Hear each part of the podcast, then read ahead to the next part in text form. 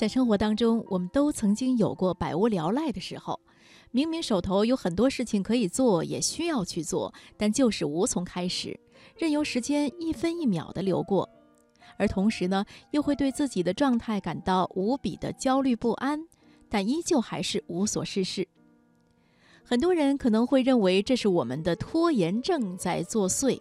其实呢，有可能我们是在用这些没能完成的小事来阻挡那些真正无法企及的事情。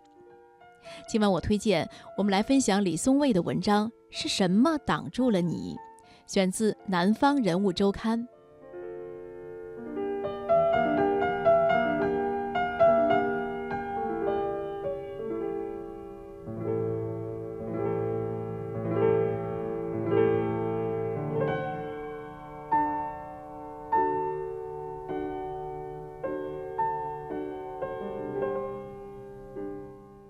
位来访者和我聊到整理房间的话题，他说卧室已经快塞不下东西了。每天晚上睡觉，他把床上的书搬到椅子上，等到白天要用椅子的时候再搬回去。这是一种多么狼狈的状态，而他明明知道整理房间只需要一个小时。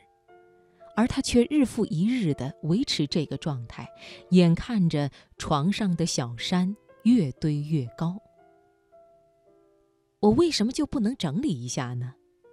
他若有所思地问我，好像我能替他回答一样。对呀，为什么不能整理一下呢？我问回去。他摇了摇头，就是太懒了。我不同意。懒是一个方便的说法，任何想做的事情而没做，都可以用这个说法来搪塞。但是他解释了什么吗？除了懒本身，以及个人品德方面的些许指责，这个解释并没有提供额外的任何信息。在我看来，一个人想做的事情却没有做，更有可能的原因是。其实没有那么想做。一件事情，一方面想做，一方面不愿意做，这是我们每个人都遇到过的决策困难，本身不是什么问题。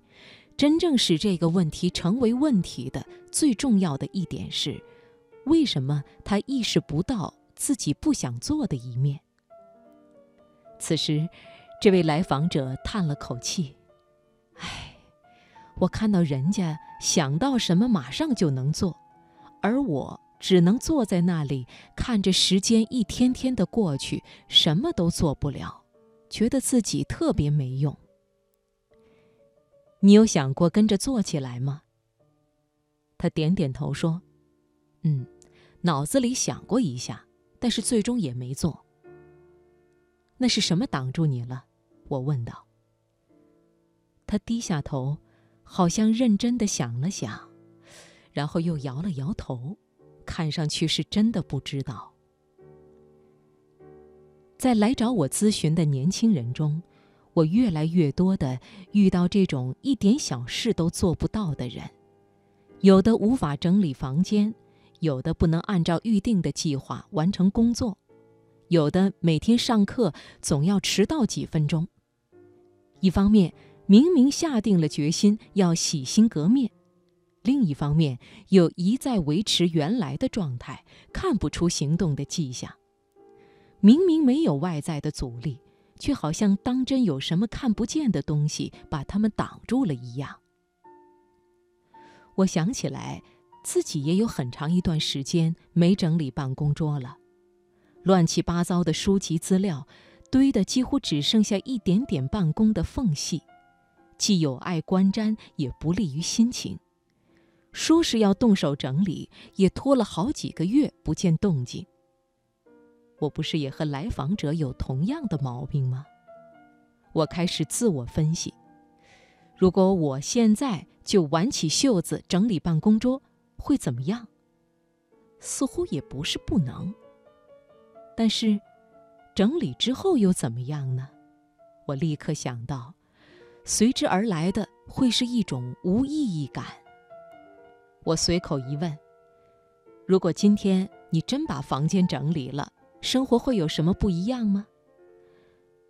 来访者愣了一下，好像并没有什么不一样。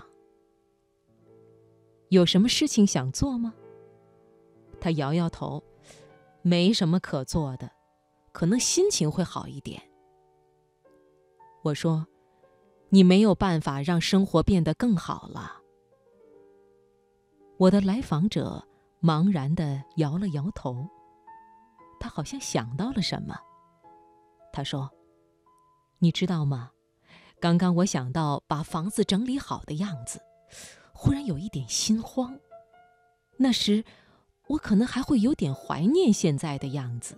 最起码，现在我的生活还有一点改善的空间。”我说：“起码你还有一个房间可以整理。”嗯，现在我有点明白，不是什么挡住了我，而是我用它挡住了一些东西。是啊，这恐怕才是事情的真相。整理房间这种小事，像一道护城河，跨过去，就要直面生活中更大的课题。那么，我们是否都应该问问自己：你挡住的？又是什么呢？